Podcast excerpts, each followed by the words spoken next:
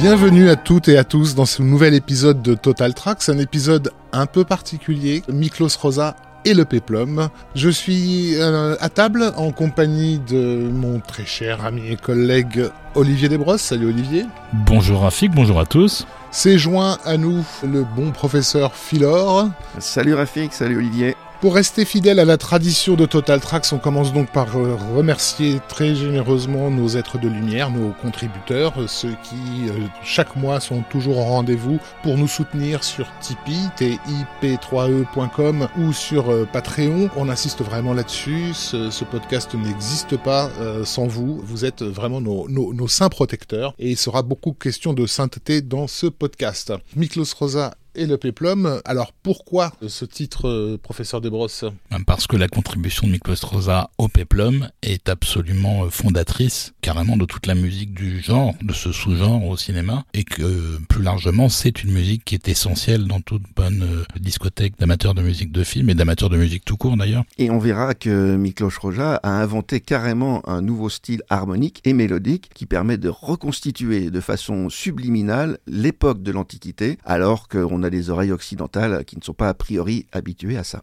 Alors la période qui en tout cas nous nous intéresse, elle, va du tout début des années 50 à à peu près le milieu des années, euh, des années 60. Euh, il y en a eu une précédemment, mais on, en, reparlera. Mais enfin, le film qui démarre la période dont on va, dont on va parler, c'est clairement euh, Covadis de Mervyn Leroy. On écoute On écoute un premier morceau, clairement. Donc c'est le prélude, et on revient après.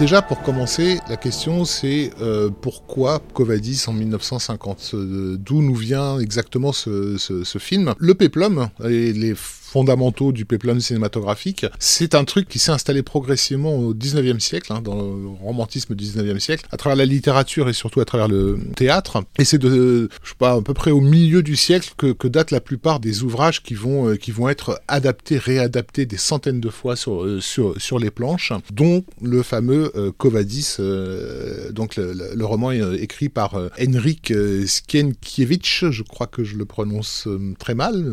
ouais, mais c'est à peu près ça un, polonais, mais c'est aussi l'époque où on a euh, Bénur, Tale of the, Christ, dont Philor vous, dira le plus grand bien. Donc en tout cas, voilà, on a plein de nouvelles qui, qui, pardon, de romans qui sont publiés à cette, époque-là, qui vont être adaptés de multiples fois au théâtre. Et en fait, dans les premiers temps du cinéma, comme on est justement dans des adaptations théâtrales en pagaille et qu'on cherche quelque chose qui soit assez spectaculaire, dans lequel il y, ait quelques costumes et décors, bah du coup, on va privilégier ce, ce, type d'adaptation. Donc il va y avoir une première vague de péplum euh, vraiment dans les dans la préhistoire du cinéma, c'est-à-dire les années 1900-1905, dont un baignure euh, assez cocasse avec des, chevaux en bois euh, pour la, pour la course de chars. Voilà, et euh, dont le premier Covadis d'ailleurs.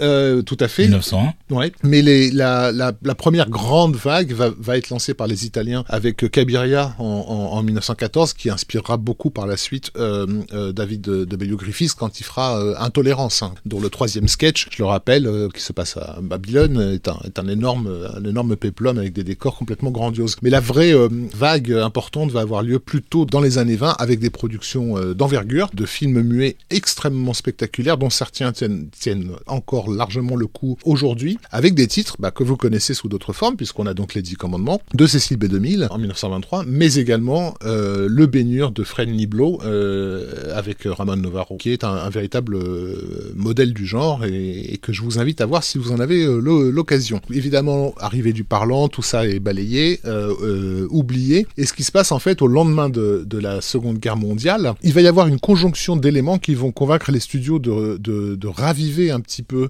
cette vague, cette vague de Peplum. J'ai parlé de Cécile B de 2000 parce qu'il a été en fait plus ou moins le chef de file du genre pendant, pendant des années. Donc il y, a, sa version des Dix Commandements de, de, 1923, mais il a aussi fait Le Roi des Rois euh, en 1926, Le Signe de la Croix en 1932, qui est basiquement un rip-off du roman Covadis, Cléopâtre en 1934 et Samson et Dalila en 1949. Tous ces titres-là deviendront à nouveau des films dans les, dans, entre les années 50 et 60. Mais donc au lendemain de la guerre, ben, en fait il y a déjà une sorte de sentiment de regain de foi ou de désir de foi qui contrebalancerait en fait les années sombres hein, qui, ont été, qui ont été vécues par la moitié de la planète. Et les majors hollywoodiennes donc en fait se disent il est, temps de relancer le film religieux. Au départ il parle, on ne parle pas forcément de, de, de Peplum. Mais comme entre-temps les Américains ont envahi euh, l'Italie, en Italie en fait euh, Mussolini avait fait construire euh, durant son gouvernement les fameux studios de Cinecittà pour produire euh, des films de propagande en, en, pagaille et ces studios sont extrêmement bien équipés et les Américains vont trouver sur place en fait bah, en gros de quoi faire des films tout simplement. Alors il y avait une raison technique et puis une raison économique également puisque dans le plan de reconstruction de l'après-guerre puisque les troupes américaines occupaient l'Italie, il était convenu que l'argent qui était généré par les films américains exploités en Italie soit réinvesti en Italie. Donc il fallait que les majors américains dépensent leur argent sur place. sur place. tout à fait. Donc il y, y, a cet aspect-là, il y a l'aspect donc les studios existent, les structures euh, existent, et puis il y a les gros problèmes qu'Hollywood a euh, au pays avec euh, les syndicats qui sont de plus en plus puissants. Euh, on peut pas faire n'importe quoi quand on tourne aux États-Unis. Donc il y a cette idée finalement qui fait sens de se dire euh, bah on, on, est à on est à Rome, on va faire des films romains, et donc puisqu'il s'agit de relancer les films bibliques, et ben refaisons des, faisons des remakes de tous ces films qui ont marché dans les années 20 et dans les années 30, et donc tous les studios vont s'engouffrer dans cette brèche. Il va y avoir David Ebezabé qui va être euh, développé. Je crois que c'est un des premiers qui a commencé à être, à être développé. Et donc à la MGM, on se dit, bah, qu'est-ce qu'on fait? Ils sont déjà un Covadis de l'époque muet hein, qui a été produit. Pour eux, ça fait sens aussi de relancer Covadis. Le réalisateur qui est envisagé à ce moment-là, euh, c'est John Huston, qui à l'époque fait assez clairement connaître son désir de faire du film une métaphore de l'Italie euh, ou même de l'Europe fasciste d'avant-guerre, puisque Covadis met en scène en fait la, la guerre que l'empereur Néron euh, mène euh, aux, la, aux, premières sectes chrétiennes euh, à Rome, qui sont obligées de se regrouper dans les sous-sols de la ville, etc. Il veut assez explicitement faire de ces, de ces chrétiens une image à la fois des résistants et des juifs durant les, les terribles années années 30 euh, en Europe. Évidemment, c'est pas tout à fait ce que voudrait Louis B. Meyer, donc le, grand, patron. L'anecdote veut que Louis B. Meyer est un soir invité John Huston à dîner chez lui, lui a chanté des chansons en yiddish, histoire de lui rappeler qu'il était, clairement juif, et se soit ensuite mis à genoux devant, devant John Huston en lui demandant s'il te plaît, fais-moi un film moins sombre, fais-moi un film plus familial, euh, ce qui n'a pas suffi à convaincre Huston de changer de, direction. Donc c'est la raison pour laquelle au bout d'un moment Huston a lâché l'affaire, est parti faire un film noir euh, qui rentrera dans les, dans les annales, hein, qui, s'appelle euh, Quand la ville dort, euh, The Asphalt Jungle, avec une magnifique musique composée par un certain Miklos Rosa. Et du coup, on a confié ce gros projet de, de Covadis à euh, Mervyn Leroy, ce qu'on appelle un vétéran des, des, studios, quelqu'un qui avait notamment brillé dans les, années, dans les années 30 dans le film noir. Il avait fait notamment Je suis un évadé, I am a fugitive for a chain gang, qui est un film absolument magnifique, mais aussi euh, Chercheuse d'or en 1933, qui est une des meilleures comédies musicales des années 30. Et euh, il a également participé, mais il n'est pas crédité, je crois, à la mise en scène très très euh, chaotique de d'Autant n'importe le vent. Et enfin, il a produit un film que vous connaissez certainement qui s'appelle Le Magicien d'Oz en 1939. C'est un vieux de la vieille, euh, mais c'est aussi quelqu'un qui est vraiment aux ordres du studio et qui fait d'une certaine façon euh, les choses qu'on lui demande de, de faire. Alors j'ai cité Miklos Rosa par rapport au film de John Huston quand la, ville dort, parce qu'il faut savoir qu'à l'époque, Miklos Rosa à Hollywood, c'est d'abord et avant tout le film noir. C'est le compositeur du Secret derrière la porte, de Assurance sur la mort, voilà vraiment de tous ces classiques du film noir des années des années 40. Il a travaillé avec Hitchcock, il a travaillé avec Billy Wilder, qui sont vraiment les maîtres les maîtres du genre. Qu'est-ce qui va faire que Rosa va se trouver engagé sur un film aussi spécifique que Covadis? Il était euh, compositeur attitré et, embauché et payé par la MGM, un contrat qui va durer jusqu'à 1963, qui va donc durer 14 ans, et donc il faisait des films que le studio produisait, tout simplement. Il n'avait pas euh, exactement euh, plus que ça son mot à dire finalement. Il pouvait refuser un film mais ça passait pas en général très très bien. Et puis d'une manière générale, on essayait de mettre les compositeurs qui fonctionnaient le mieux sur les projets qui leur correspondaient. Et effectivement, le fait de mettre Miklos Rosa sur Covadis, c'était une idée assez brillante. Alors rapidement, euh, je reviens sur le morceau qu'on a écouté qui s'appelle Le Prélude, qui euh, est une, une ouverture qui euh, oppose globalement les cuivres et les percussions de la puissance romaine au cœur, construit sur une forme que, que Philor va nous détailler un peu, qui symbolise globalement la naissance de la foi chrétienne. C'est un peu, en résumé, ce que sera le film. Oui, alors c'est vrai que Miklos Roja utilise toujours un peu la même technique harmonique au début de ses films historiques, que ça soit pour les Péplums ou pour les films plus tard comme Ivanoé ou, ou Le Cid. Donc techniquement, en fait, il expose un premier motif qui lui sert de base à l'introduction du thème. Alors sur le morceau qu'on vient d'écouter, concrètement, ça donne ceci.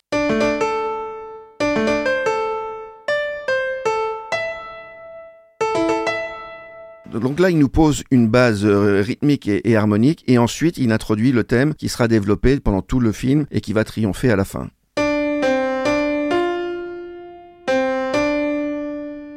Ce sont les deux thèmes qui vont se répondre pendant toute la bande originale, avec l'immense talent de Miklos Roja de l'harmonisation et de l'orchestration, en faisant répondre plutôt effectivement des cuivres sur la partie entre guillemets moderne romaine, et plutôt des, cordes sur les, mélodies plus romantiques. Voilà, donc on parlera un petit peu plus tard euh, de son approche de la musique romaine, justement, entre autres, des recherches qu'il a faites pour y arriver. Euh, mais on va déjà écouter un autre morceau de Covadis, qui est une musique de source entre guillemets, puisque ça illustre une scène de danse composée enregistré avant le tournage pour être utilisé sur le plateau. C'est un hymne à la fertilité, s'appelle Fertility Hymn, et qu'on écoute maintenant et on en reparle après.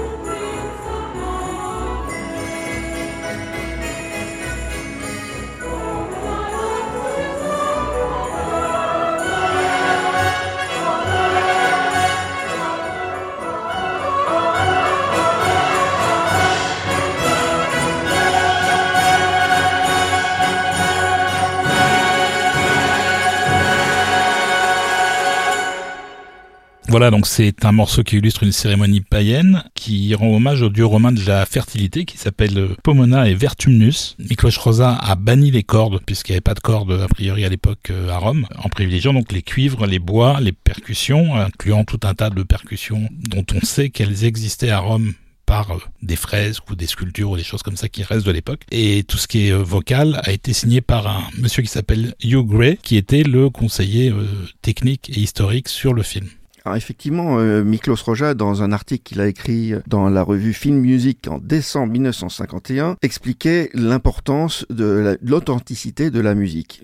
Je cite, pendant le tournage d'un film historique, il est considéré comme normal qu'un expert soit présent sur un plateau pour s'assurer que les décors et accessoires soient cohérents avec l'époque. Quand on m'a confié la musique de Covadis, j'ai essayé d'être stylistiquement aussi juste que possible. Donc effectivement, comme tu l'as dit Olivier, ça consiste en quoi concrètement? Eh bien, de reconstituer par un luthier euh, et un facteur d'instruments italien des instruments de l'époque à partir des gravures ou des peintures qui ont été retrouvées dans l'Antiquité. Donc on retrouve des instruments type des lyres, des sitars, des zolos qui sont des doubles flûtes, des buccinas qui sont des trompes recourbées, des salpinx, des tubas, des tambouras, des sistrums, bref, tout un arsenal musical qui est utilisé dans le film également, euh, qui sert d'accessoire que, l'on voit à l'intérieur du film. Qui n'est utilisé que dans le film d'ailleurs, puisque Roja est effectivement allé en Italie, il a été envoyé par le studio pour superviser entre autres cette partie-là, c'est-à-dire la reconstitution d'instruments d'époque, mais qui évidemment n'était pas jouable, puisqu'on ne sait pas quel son il produisait, et donc l'idée ça a été après d'émuler autant que possible le son qu'on imagine pour ces instruments-là avec des instruments traditionnels de l'orchestre. Il n'y a aucun instrument d'époque dans l'orchestre utilisé par Roja. Le seul instrument un peu antique, c'est la harpe celtique, donc euh,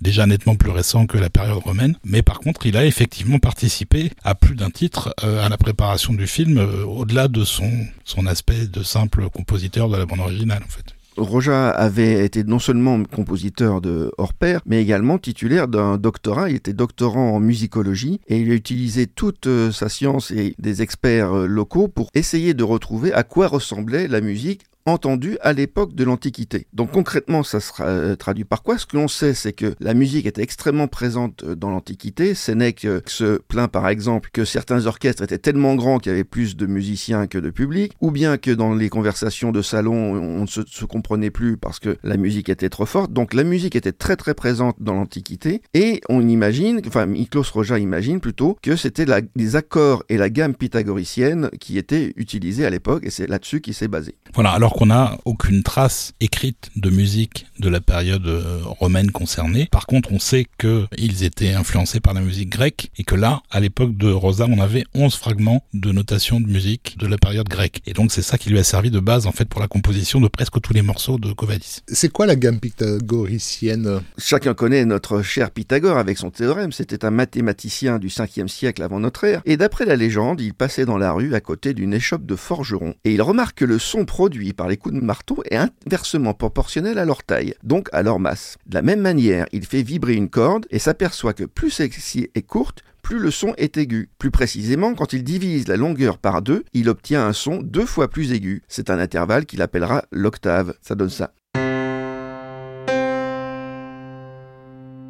Lorsqu'il fait vibrer la corde sur les deux tiers de la longueur, on obtient un autre intervalle très harmonieux qu'on appelle la quinte. Et lorsqu'on fait vibrer la corde sur les trois quarts de la longueur, on obtient un intervalle appelé quarte.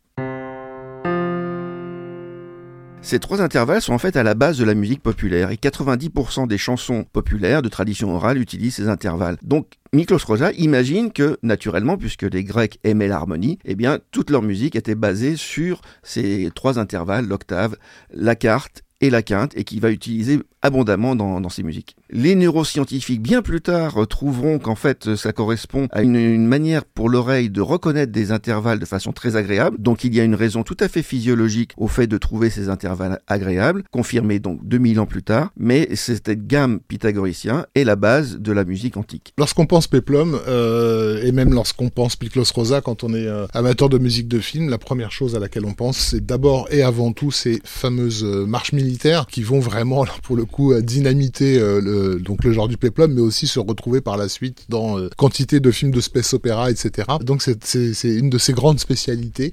Et Covadis propose certaines de mes marches préférées euh, chez Miklos Rosa. J'aimerais bien qu'on s'en écoute une, si c'est possible, messieurs.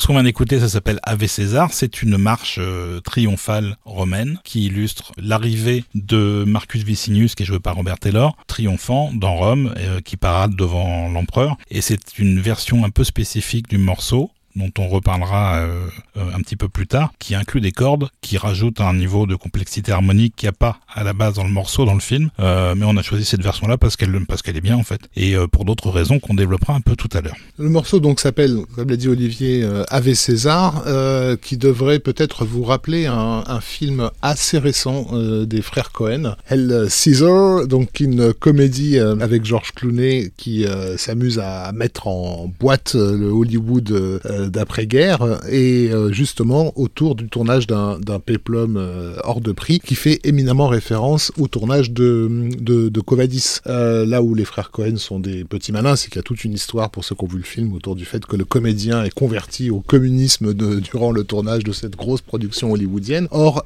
Robert Taylor, le, donc l'acteur principal de Covadis, était une des figures de tête de l'anticommunisme à, à Hollywood, et donc c'était un petit peu le, le jeu, on va dire, euh, voilà. Voilà. Euh, par contre, dans le film, il est converti au christianisme. Exactement. Et dans le film, il se fait convertir au christianisme. En plus, il tourne en Italie. Italie qui, à l'époque, a une grosse poussée de fièvre communiste qui pose pas mal de problèmes à certains Américains en place. Le film se tourne quand même dans des conditions euh, un peu un peu particulières sur un plan sur le plan de la scène géopolitique. Quoi. Le parallèle entre ce que le film raconte et, et, les mouvements qui agitent encore le monde dans les dans les années 50 sont, était un peu un peu inévitable on va dire d'une certaine façon. Donc c'était une production euh, extrêmement coûteuse. C'était c'était la production la plus coûteuse de tous les temps à l'époque du tournage, pour un budget absolument colossal de 7 millions de dollars. Euh, ce sera dépassé après par plusieurs autres films dans les années qui ont suivi, mais euh, ça a quand même été un, un milestone à un moment donné en termes de budget dans un contexte où la télévision commençait à, rentrer dans les foyers américains et où les producteurs et les majors voulaient en mettre plein la vue, et ce qui explique aussi cette inflation de budget et de spectacle sur lequel le, thème du se prêtait particulièrement bien. Et d'ailleurs, en parlant de jupette, le film détient le record de tous les temps, encore aujourd'hui, du nombre de costumes fabriqués pour la production, qui était pour Covadis de 32 000. Mhm. Aucun bah, film n'a dépassé ça. Et en plus de ces milliers de, de figurants à l'image, il y a également euh, à noter une utilisation très ingénieuse d'incroyables peintures sur verre qui, pour certaines, tiennent encore largement le coup euh, aujourd'hui et qu'on doit à euh, Peter Ellen Shaw, qui va vraiment inaugurer une tradition hollywoodienne qui se perpétuera jusqu'à la quasiment jusqu'aux années 80.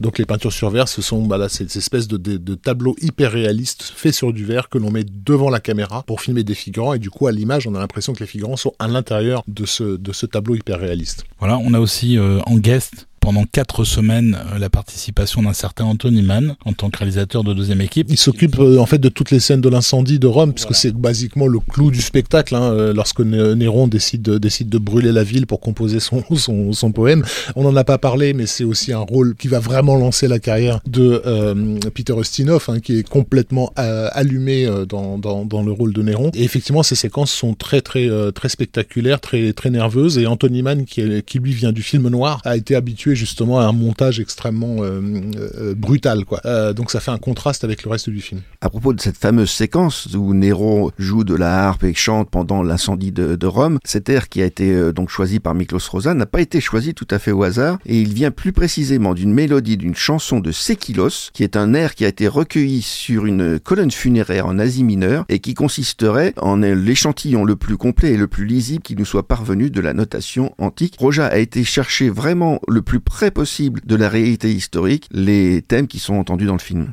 Clairement, il y a un boulot absolument incroyable de recherche qui est un truc euh, qui serait plus envisageable aujourd'hui, tout simplement au vu des délais de production, euh, là il a eu le temps, avant même de commencer à travailler sur le film, de déjà faire beaucoup de recherches. Mais euh, tu fais ça en 2022, c'est pas vraiment possible. Les films sont produits trop vite maintenant. Et pour le morceau qu'on vient d'écouter, donc qui est la, la marche romaine, euh, Roger tenait à ce que l'acoustique soit la plus proche possible de la vérité, et donc les musiciens ont été enregistrés en plein air. Oui, ce qui voulait dire enregistrer la nuit, tard, quand il y avait plus de voitures, plus d'avions, plus aucun bruit en fait. On est dans, dans les deux morceaux qu'on vient d'écouter, dans ce qu'on pourrait appeler entre guillemets de, de la source musique, c'est-à-dire une musique que les protagonistes peuvent entendre. Parce qu'on imagine que euh, le, le, protagoniste sur son char, lorsqu'il défile, entend une musique, une fanfare. Oui, il y a d'ailleurs, on, on, voit d'ailleurs des musiciens à l'écran. Voilà. Mais au-delà de ça, il y a aussi toute la musique, on va dire euh, l'underscore, donc la musique dramatique, celle qui est vraiment dans l'action du film, où Rosa pourrait a priori se permettre de sortir du cadre de, de du sérieux euh, musical historique pour rent plus rentrer dans une musique de film, c'est-à-dire plus accompagner l'action comme on a l'habitude de l'entendre dans, dans, dans, les autres films. En fait, non, il va réussir à mixer le style d'underscoring qu'il avait sur des, sur des polars ou sur des films romantiques ou sur des drames avec toutes ces recherches dont Philor nous a, nous, nous a parlé. Et c'est manifeste donc dans, dans, dans, un morceau qui met en scène une, bah, une, en gros une course de char improvisée, une poursuite en char qui est littéralement filmée comme une poursuite de voiture de, de, de l'époque avec des chevaux. Poursuite d'ailleurs assez, assez bien faite parce qu'il n'y a pas beaucoup de transparence comme elles étaient à l'époque, dégueulasses. Ils avaient trouvé un, tout un système pour pouvoir filmer les, comédiens en plein air euh, tirés par des systèmes euh, invisibles à la, caméra. Et ça fait encore un petit peu son, effet. Mais par contre, voilà, c'est une, basiquement une poursuite en voiture, sauce romaine, version Miklos Rosa.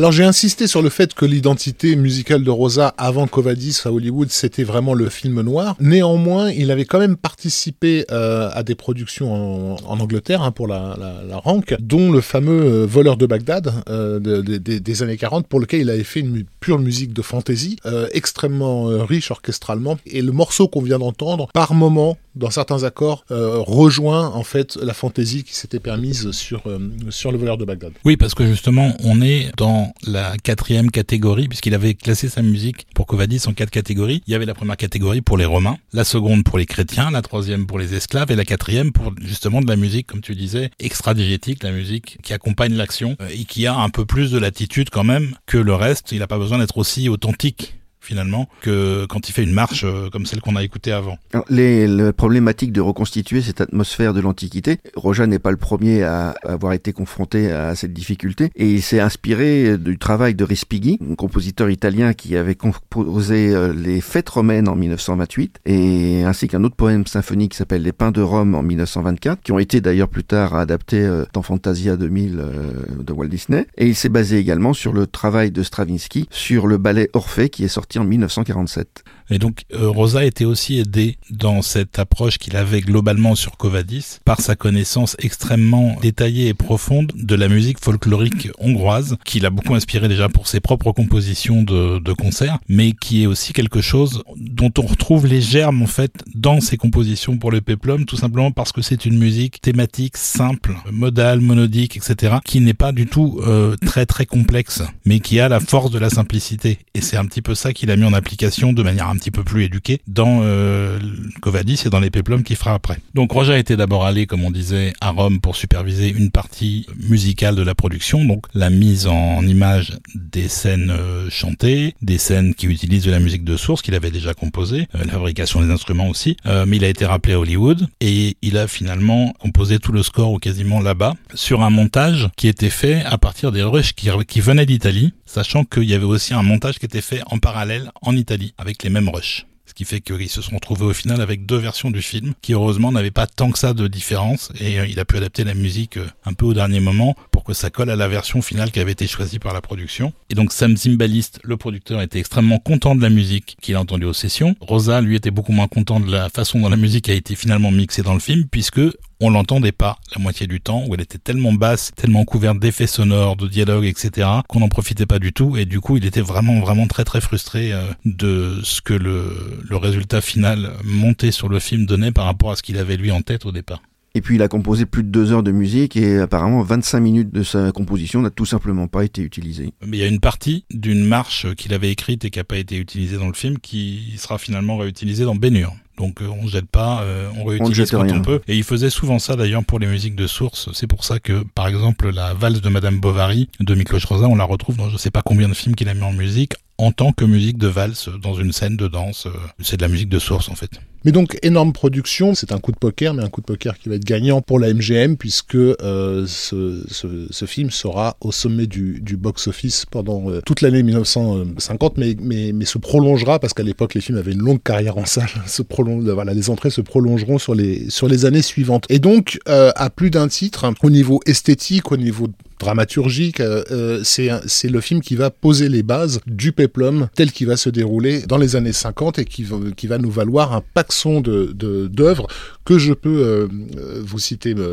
maintenant. Donc j'ai parlé tout à l'heure de David et, euh, et donc de, de, Henry King qui était aussi en, en production à ce moment-là. En 1953, on va avoir le fameux La Tunique d'Henry Coster, produit par la Fox dans un tout nouveau format qui va servir à, à introduire le public, au public le, le fameux cinémascope, particulièrement adapté donc à des séquences mettant en scène plusieurs euh, milliers de, de figurants. On va avoir le, le, Salomé de William Dieter, toujours en, en, en, 53. En 1954, la Fox revient à la charge avec la suite directe de la tunique qui s'appelle Les Gladiateurs, euh, réalisée par Delmer Daves, avec une musique euh, de Franz Waxman. D'ailleurs, j'ai pas dit, mais le, la tunique, c'était une musique d'Alfred Newman. assez magnifique. En 54, on a l'Égyptien, toujours Alfred Newman à la musique et, euh, et Bernard, et Bernard Herrmann, en, en, coup de main. Voilà, pour la Fox. En 1955, on a Hélène de Troyes de Robert Wise. Musique de Max Steiner. Voilà. En 1956, Les Dix Commandements de Cécile B. 2000, remake de son propre film. Elmer Bernstein. Elmer Bernstein la Une musique. partition absolument virtuose dont on reparlera certainement. Et enfin, en 59, Salomon et la Reine de Saba de, de King Vidor. Mais je m'arrête là parce que, donc, en 1959 va sortir un, un autre gros film dont nous parlerons plus tard. Voilà, donc les morceaux qu'on a choisis pour Covadis, on en est euh, au cinquième là qui va arriver, le dernier, sont des morceaux qui sont tous extraits d'un disque qui n'est pas du tout la bande originale Clairement du film. pas. Le son, le son est absolument nickel. La présence de l'orchestre n'a rien à voir avec la musique originale euh, telle qu'on l'a récupérée euh, sur d'autres disques du film. Voilà, donc c'est un album qui a été enregistré en 1978 par Miklos Rosa. Il en fera de même d'ailleurs pour Bénur à peu près à la même époque. Et ce sont deux disques qui sont enregistrés selon une nouvelle technologie dans une collection qui s'appelle Phase 4, qui est une collection produite par euh, l'éditeur Deka et qui fait appel à euh, une toute nouvelle euh, méthode de prise de son et de mixage en live qui permet d'éviter d'avoir un certain nombre de copies multiples qui sont faites avant d'obtenir un mix final qui rajoutait plutôt jusqu'à présent euh, un certain volume de, souffle et une baisse de précision de, qualité du produit fini. Là, tout est, tout est résolu et, euh, et ça va donner des enregistrements qui sont absolument encore aujourd'hui exceptionnel. Et comme en plus c'est euh, réécrit pour le disque par Roja dans des nouvelles versions, comme je disais, avec des violons, etc., qui n'étaient pas forcément présents euh, dans le film, dirigé par Miklos Rosa, c'est un album absolument exceptionnel. S'il y en a qu'un à voir de Covadis, c'est celui-là, même s'il y a plein d'éditions à côté qui existent, dont un réenregistrement intégral euh, de tout le score assez récent chez Prometheus Tadlo, qui n'a pas de, de honte à avoir. Mais le meilleur album, la meilleure version, c'est celle qu'on a écoutée aujourd'hui, et ça, je n'en demanderai jamais. Et Phase 4, par ailleurs, est une collection d'une cinquantaine de titres de musique classique qui sont tous remarquables d'un point de vue euh, technique et technologique. Donc, je vous engage tous à, à trouver des, des, disques Phase 4 euh, stéréo, vous ne serez pas déçus. Voilà, il y en a un certain nombre en musique de film d'ailleurs, donc euh, vous en avez peut-être déjà dans vos collections. Et si, si les morceaux qu'on a sélectionnés vous ont, vous ont plu, euh, considérez qu'il a été très difficile de, de, les sélectionner parce que tout l'album est, est, extrêmement voilà, dense. Ouais. Il y a 12 pistes sur l'album, on aurait bien mis les 12.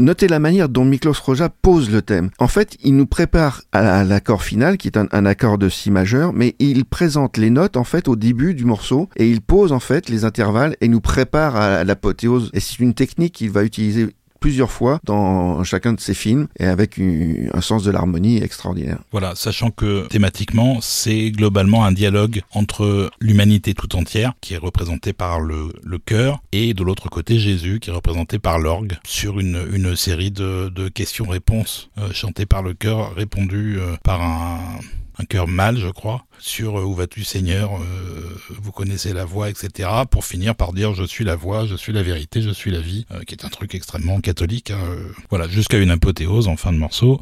le film sera, comme disait Rafik, un énorme carton. Il aura droit à 8 nominations aux Oscars et il repartira bredouille sur les 8, y compris la musique. Et c'est bien dommage. Je me souviens pas qui a gagné cette année-là, mais c'était Miklos Rosa qui méritait de gagner. Non, le film a été assez mal reçu par, par la critique, ce qui, je, vous avouerai, n'a pas vraiment euh, fait ni chaud ni froid à la MGM quand ils ont vu les, bénéfices que ça, que ça a engendré. En tout cas, c'est ah, vraiment basiquement dans les semaines qui suivent la sortie de, de Covadis qu'il est déjà décidé d'entreprendre la production d'un autre remake de Peplum des années 20 qui est donc le fameux Bénur qui va prendre des années euh, de, de, développement. Mais enfin voilà, le truc est lancé, donc du coup tout Hollywood se, se, se convertit. Beaucoup de studios vont aller tourner euh, également en Italie, dans les mêmes, profiter en fait des mêmes conditions qui ont permis l'accomplissement de ce miracle euh, spectaculaire. Donc euh, voilà, un film un peu oublié en fait aujourd'hui, j'ai l'impression, par manque de diffusion télé. Je sais pas, je sais qu'il a été euh, l'objet d'un remake en Pologne en 2001. Mhm. J'ai pas vu le film. Apparemment, il est euh, pour ce qui est des scènes de d'arène d'esclaves avec des, des bêtes fauves, il est assez gore en fait par rapport à ce qui a été fait en 1951. Donc, euh, en tout cas, de gros carton. Euh, pour ce qui est de la critique, ben, elle va devoir se contenter de, de, du film suivant là, sur lequel on va on va enchaîner, puisque donc dans les années précédentes, il y a eu un énorme succès d'un film de Laurence Olivier qui était Henri V, qui du coup a rendu Shakespeare un peu hype. Aux États-Unis. Euh, Shakespeare devient bankable hein, pour les studios, euh, et ça tombe bien parce que c'est aussi le meilleur moyen de, de séduire beaucoup de, de, de, comédiens, de, caster euh, de, de, grandes figures. Donc il est décidé en fait d'adapter le Jules César de, Shakespeare, toujours à la, à la MGM, et c'est John Houseman qui, euh, qui va prendre en charge cette, cette production. Sachant qu'il y avait eu un Jules César deux ans avant avec Charlton Heston. Mm. Donc c'est un truc aussi assez tendance d'adapter cette pièce-là spécifiquement, parce que je crois qu'il y en a encore il y en aura encore une l'année suivante euh, en Angleterre. Et donc le projet est confié à Joseph euh, Mankiewicz qui est débauché de, de, la Fox pour le coup, hein, de, la concurrence directe, tout simplement parce que non seulement Mankiewicz est souvent son propre scénariste, il a débuté dans le, dans, le scénario avant de passer à la réalisation, mais aussi parce qu'il est réputé à l'époque être un des meilleurs euh, directeurs d'acteurs, en tout cas un des, un des, un des plus puissants sur, sur tout ce qui est scène dialoguée. évidemment, avec une adaptation de Shakespeare, ben, les scènes dialoguées, c'est un petit peu, on va dire, au, premier plan. Ceci dit, son choix de casting va mettre un petit peu euh, mal à l'aise puisque donc il jette son dévolu sur le jeune Marlon Brando qui a explosé euh, avec l'adaptation euh, d'un tramway nommé Désir, mais qui a également amené au rang de d'art majeur le marmonnement de texte.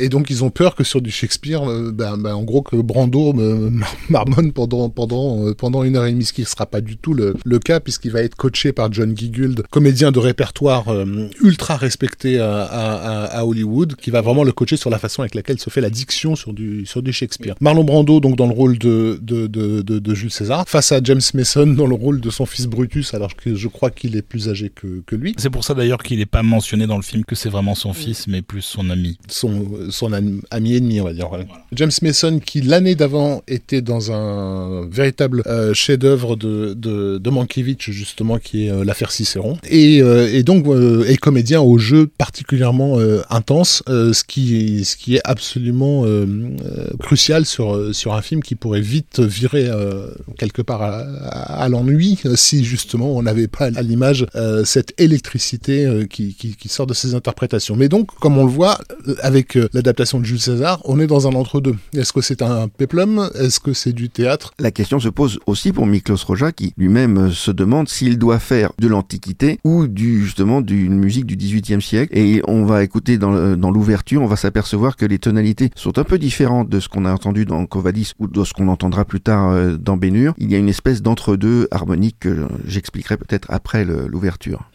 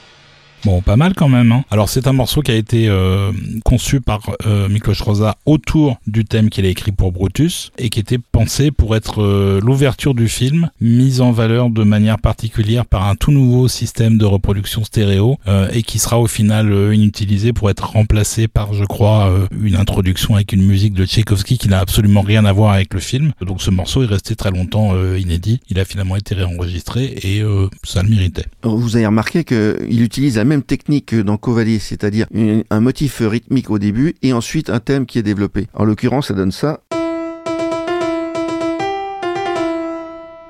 Donc ça, c'est le motif rythmique et ensuite le thème.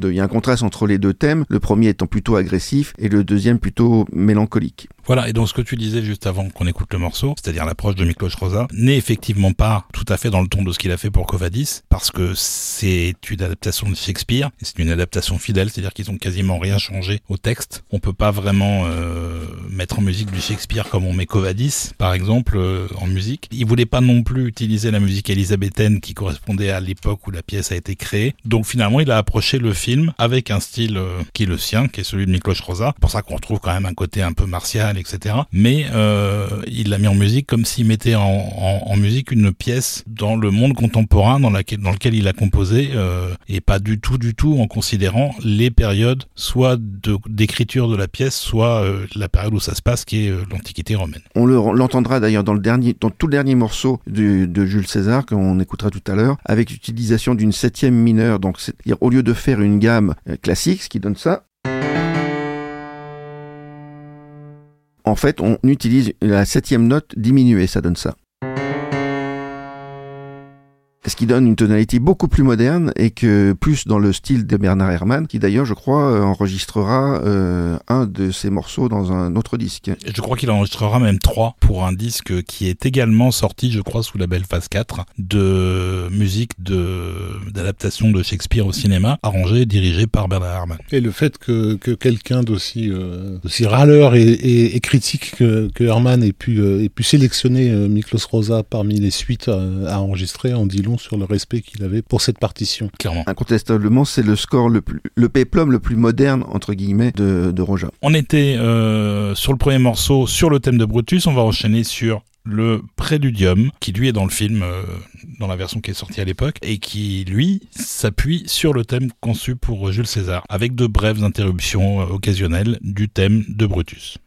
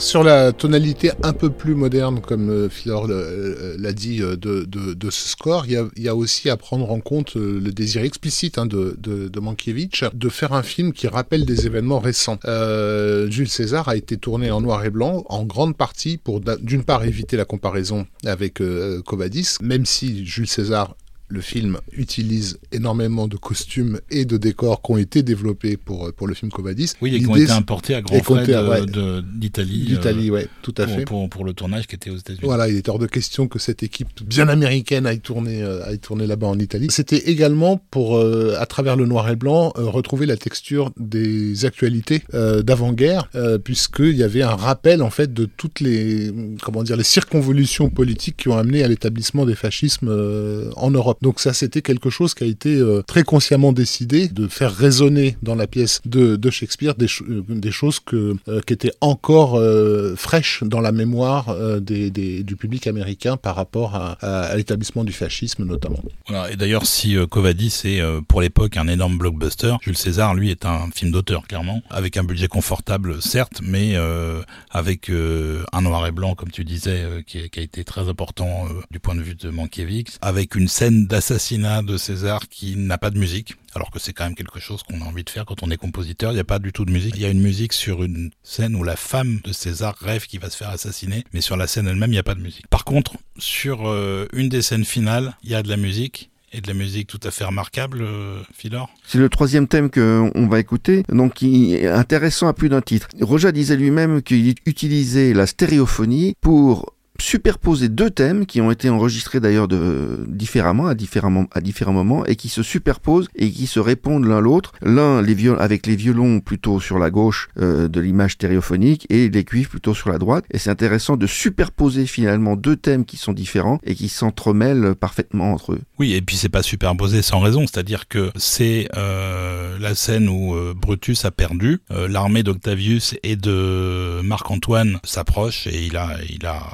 définitivement euh, aucune chance de s'en sortir. Le thème de César est utilisé pour Marc-Antoine puisque ce dernier n'est finalement dans le film qu'une extension de César après sa disparition. Et sur l'autre voix, on a le thème de Brutus et les deux sont entremêlés de façon absolument euh, extraordinaire, surtout quand on sait que ça n'a pas été enregistré en même temps et que ça a été mixé après. Il fallait un, respect du tempo qui est juste incroyable quoi. On a cette juxtaposition de deux thèmes qui se répondent, qui se combattent et qui font un morceau absolument incroyable qu'on va écouter maintenant.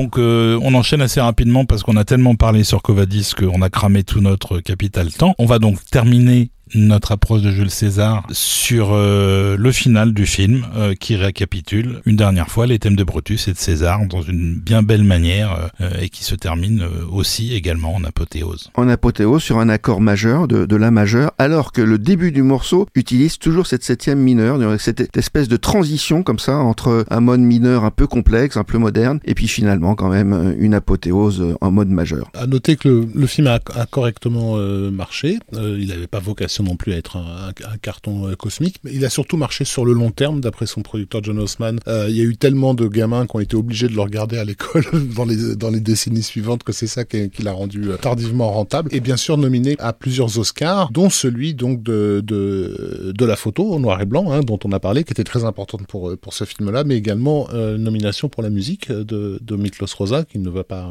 l'avoir. le film recevra l'Oscar de, des meilleurs décors de l'équipe de, de Cédric Gibbons et pour cause, puisque bah, c'est qui avait été développé en grande partie pour Covadis, quoi, pour lequel il n'avait pas eu l'Oscar.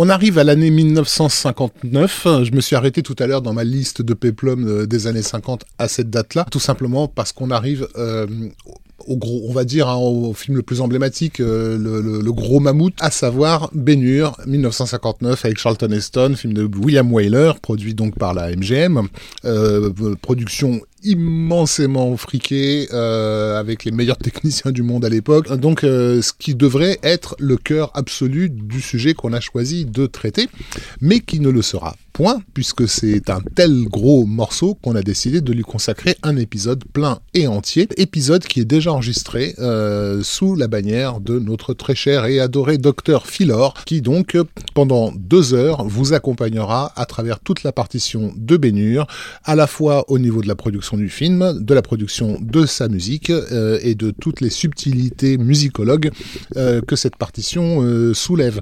C'est vrai que ça paraît un peu ambitieux de s'attaquer comme ça à l'Everest de la musique de film. cette musique a une valeur sentimentale particulière. Je devais avoir 9-10 ans lorsque j'ai entendu pour la première fois cette musique de, de Miklos Roja. C'était chez, chez mon oncle Jean-Claude, que je salue au passage d'ailleurs. Et ça m'a fait vraiment découvrir la musique de film. On a tous comme ça notre Madeleine de Proust. Bah, j'ai pas forcément vécu exactement le, le le même rapport, mais par contre le film Bénure a été évidemment un, moment important pour moi parce que j'ai eu la chance de le découvrir au Grand Rex, euh, donc dans des conditions quand même plutôt confortables et d'en être particulièrement euh, soufflé par son souffle épique précisément. Euh, moi c'est en, cassette que, j'ai eu la, bande originale de, l'époque de, de Miklos Rosa, cassette qui au fil des ans ne ressemblait absolument plus à rien du fait des, allées, avant et retour sur certains petits détails de morceaux. Eh ben moi je vous défonce tous les deux parce que c'était, euh, disons, le premier disque de musique de film que j'ai eu entre les mains. J'étais tout petit puisque c'était un 45 tours, 4 titres, qui avait été acheté par ma maman quand elle avait vu le film en 1960 euh, à Paris. Euh, et donc c'est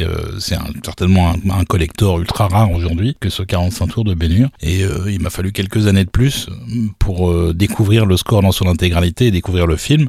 mais ça a toujours été là en fait. C'est pas la plus vieille BO que je possède parce que j'ai même un 78 tours de musique de film je sais plus ce que c'est comme film, un truc euh, antique quoi. Mais euh, mais celui-là, il était important pour moi déjà à l'époque. Alors juste pour se donner un petit teaser, la fanfare d'ouverture de Bénure.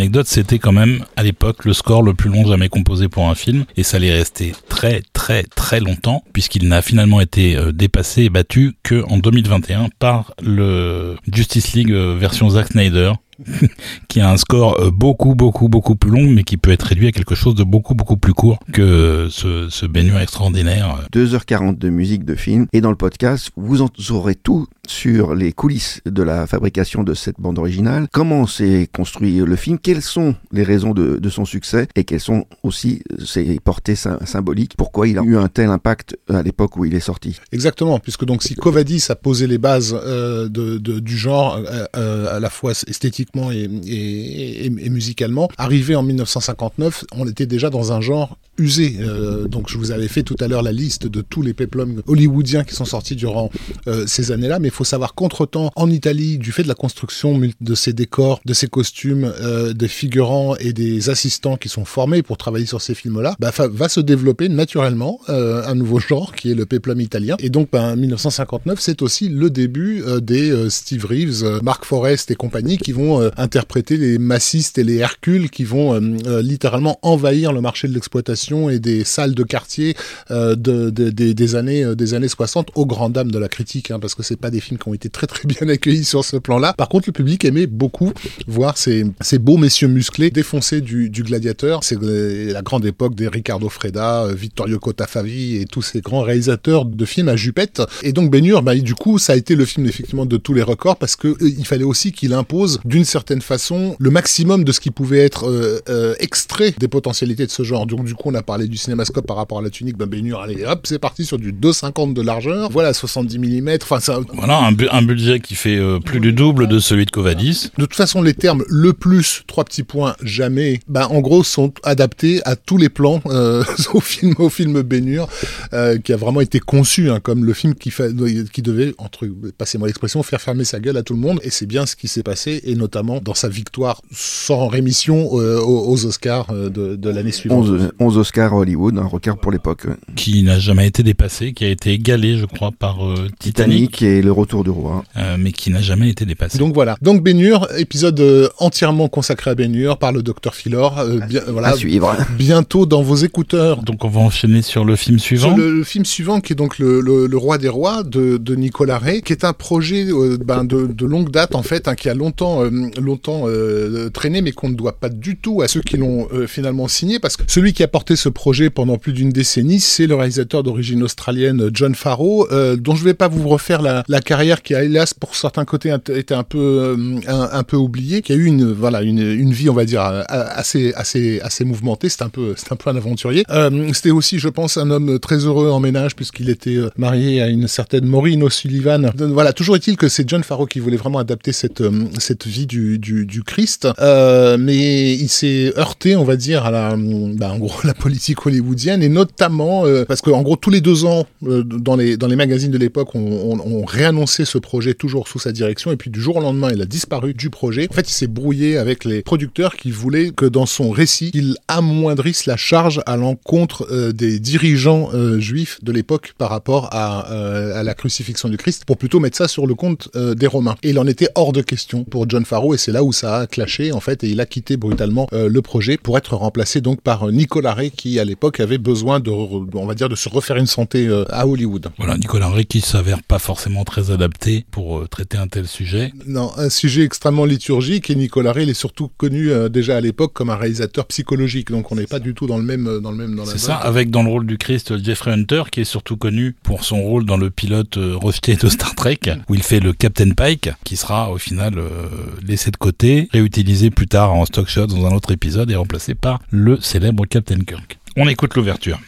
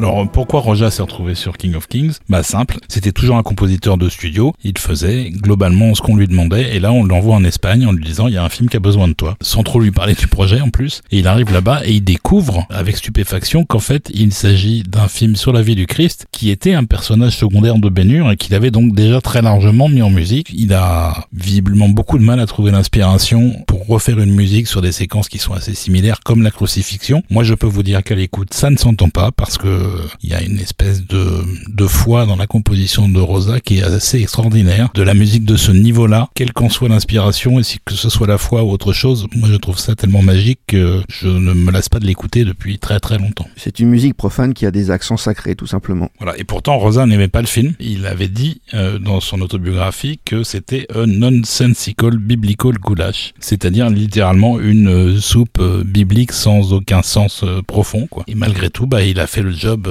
plus que proprement, avec des moyens un petit peu plus réduits que pour Ben Hur. Enfin réduits, je sais pas comment on fait pour faire sonner 74 musiciens comme comme il le fait dans King of Kings, mais je trouve ça assez magique. Et un chœur de 50 personnes également, qui est très utilisé pour le coup. Donc le morceau suivant, on va entendre à nouveau une approche de Miklos Rosa sur la musique romaine. Ça s'appelle Prélude Roman Legion et c'est évidemment une marche comme on a l'habitude maintenant dans ce genre de projet de entendre sous la plume de Miklos Rosa.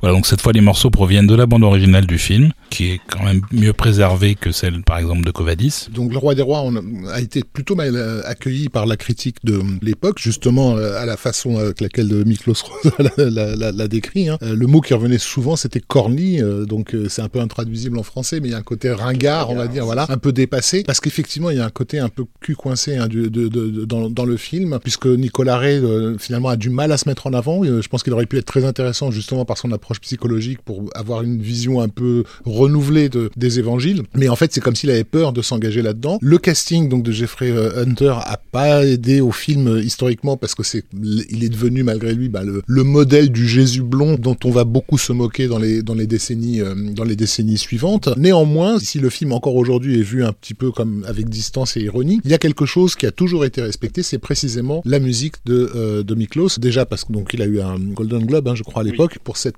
partition, mais aussi parce que beaucoup de gens qui travaillent dans le gospel euh, notamment ont fait connaître en fait leur inspiration comme venant en partie de, de, de la découverte de ce film. Et à propos de spiritualité, le morceau suivant nous emmène sur la nativité, le thème de la nativité, un thème que Roja expose en mode majeur, hein, une magnifique gamme de, de, de fa majeur. Voilà, et vous allez entendre comme ça la voix des anges.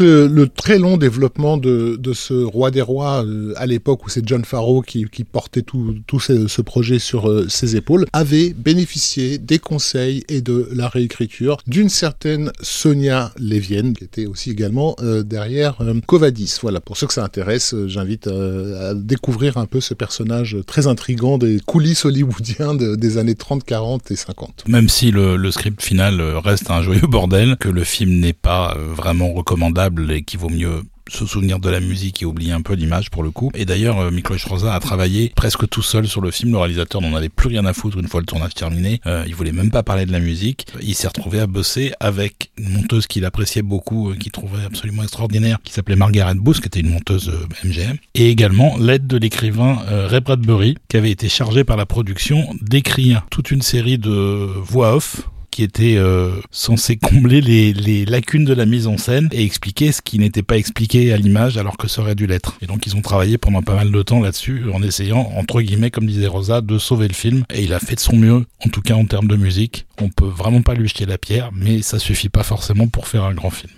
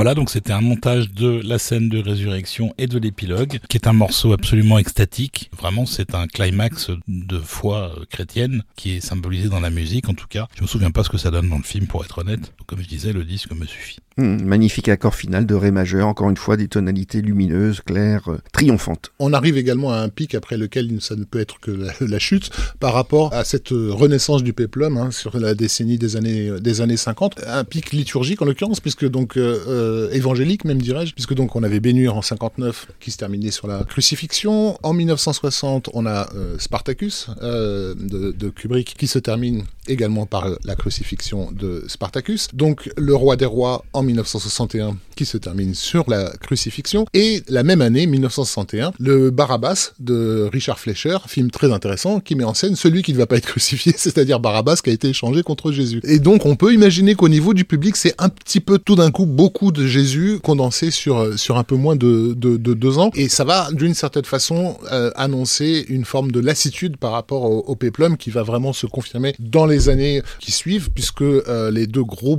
les grosses productions qui vont arriver ensuite, c'est Cléopâtre de Mankiewicz, qui va être euh, pendant longtemps considéré comme le plus grand échec de toute l'histoire hollywoodienne, même si c'est pas vrai forcément à plus d'un titre, mais un film qui a coûté tellement cher qu'il pouvait absolument pas rentrer dans ses frais. Et surtout, en 1964, la chute de l'Empire romain, qui porte bien son nom, donc euh, d'Anthony Mann, qui va vraiment pour le coup clouer au pilori toute idée de péplum inflationniste, puisque c'est un film qui va coûter horriblement cher, qui va rapporter absolument pas un copec, au point où aujourd'hui, cette énorme production ultra spectaculaire n'existe pratiquement plus, virtuellement plus, par euh, disparition progressive des copies, délavement des copies, qui est un film qu'on peut presque considérer comme perdu, quoi, par certains côtés. Voilà, et entre-temps, il y aura un dernier film qui donnera l'occasion à Miklos Rosa de déployer ses ailes Angélique de Compositeur Magique, qui est un film pas magique du tout, qui s'appelle, ça fait rire les gens aujourd'hui, mais ça s'appelle Sodome et Gomorre. Parce que c'est un épisode de, bien connu de, la Bible, tout simplement. C'est une production euh, vraiment de, fin de parcours, hein, euh, euh, confiée à un réalisateur qui avait rien à faire dans cette, galère, qui est le pauvre Robert Aldrich, qui a été formé au film de guerre bien macho, qui a pas grand chose à voir avec la préciosité de, des épisodes bibliques, avec un Stewart Granger qui commence à, qui commence à vieillir euh, et, voilà, et, c'est vraiment une production européenne euh, en grande partie, puisqu'il y a euh, l'Italie, mais aussi la France. Qui Tout à fait. Ouais. Aujourd'hui, si on parle encore de Sodome et Gomorre, c'est surtout parce qu'il y a un assistant réalisateur qui va travailler sur ce film-là, qui va être en charge de pas mal de séquences et qui va se faire virer. Et qui se fera un petit nom après, l'année d'après, avec, un petit film italien qui s'appelle Sergio Leone et qui sera promis effectivement un, un, avenir certain dans le, dans le renouveau du cinéma tout court. Mais toujours est-il que Miklos Rosa, bah, bah, par la force des choses, se retrouve embarqué dans cette production onéreuse. On va déjà écouter un premier morceau qui est l'ouverture, qui est euh, une synthèse de certains des thèmes. Ça commence par un triton, c'est-à-dire un intervalle fait exactement de trois tons avant d'enchaîner sur les quatre notes du thème de Sodome. Et puis ensuite, il y a un développement sur le, le love theme entre Lot et Ildith qui sont euh, certains des personnages centraux du film. On en reparlera un petit peu après.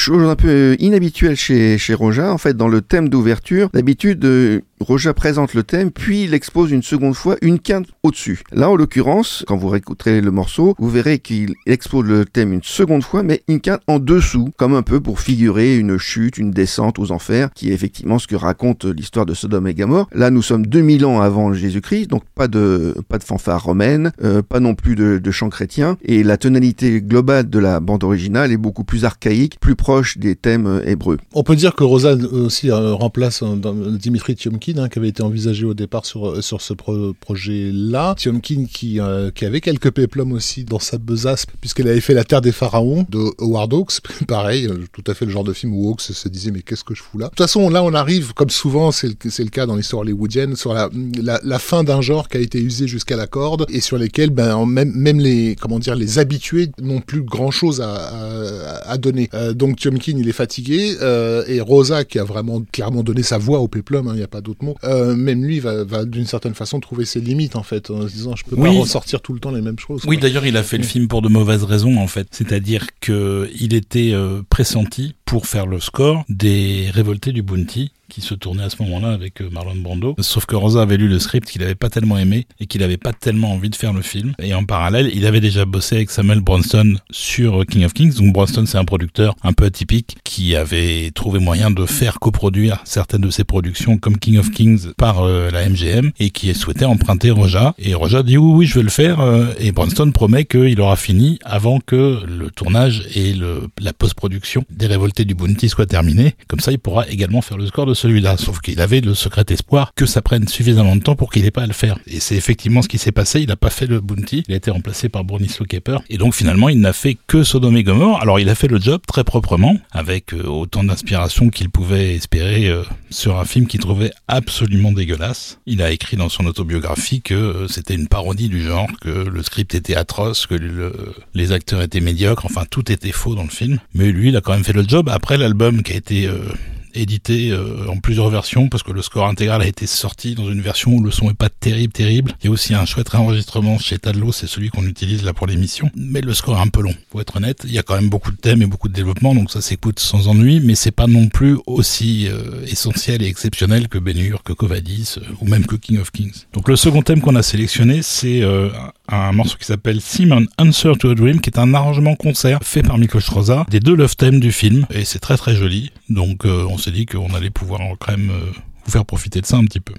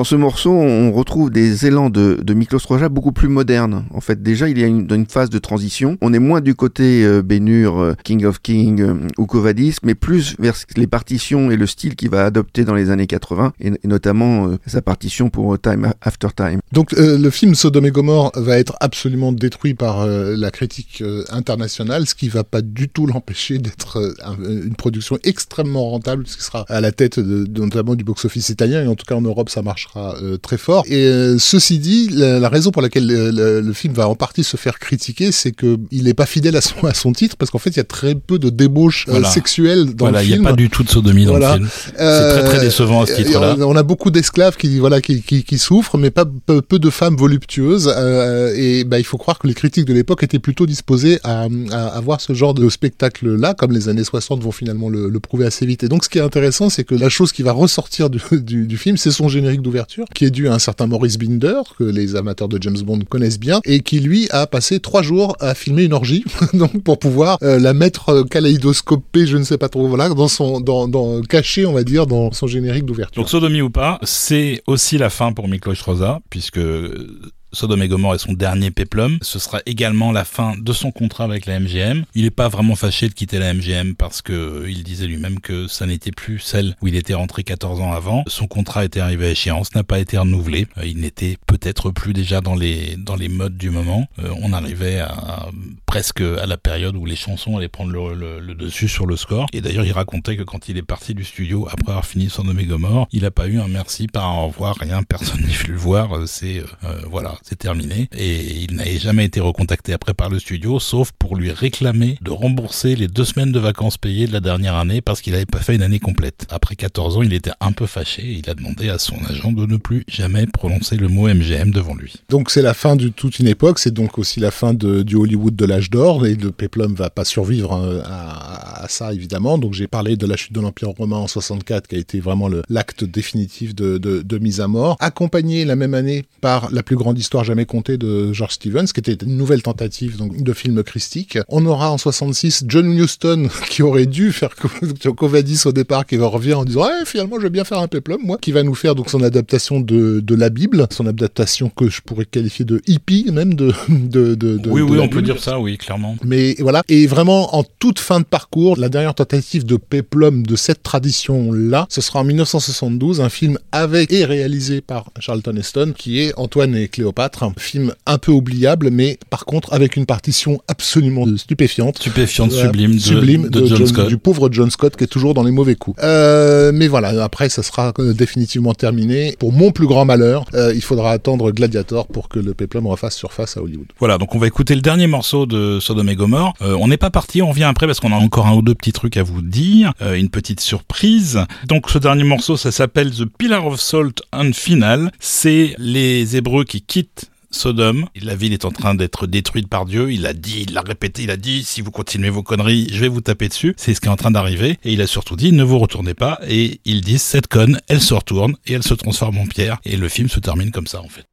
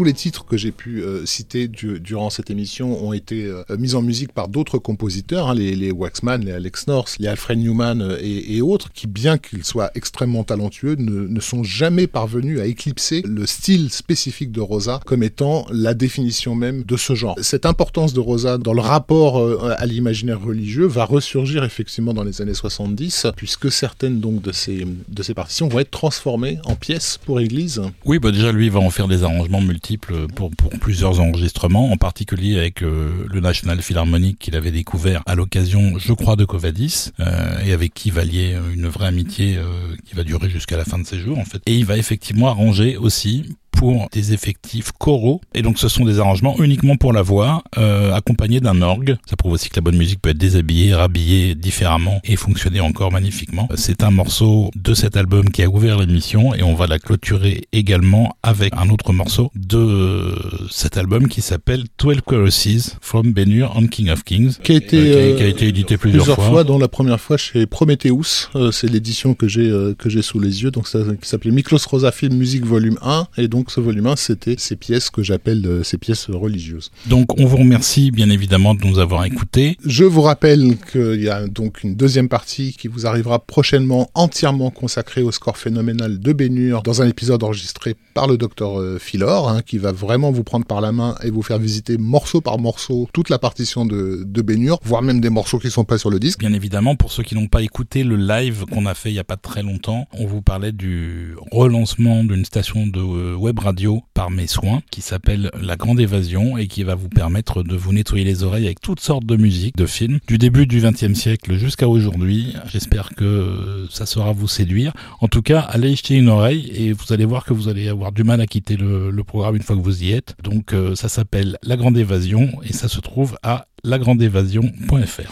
Et je confirme euh, qu'on a vraiment beaucoup de musique de films de toute euh, origine et de toute époque, puisque il m'arrive euh, d'être moi-même surpris de découvrir des choses dont je n'avais jamais entendu parler et surtout qui sont tout à fait plaisantes. Donc c'est une vraie radio pour amateurs de, de musique de film, je peux vous le garantir, la sélection d'Olivier est phénoménale. Merci, maître Rafik. Merci, docteur Merci, professeur Desbrosses. Merci, grand maître Rafik. Merci à tous. Merci à nos bienfaiteurs. Et pour le dire en respect à l'émission que nous voulons de faire, Vale Benefactores.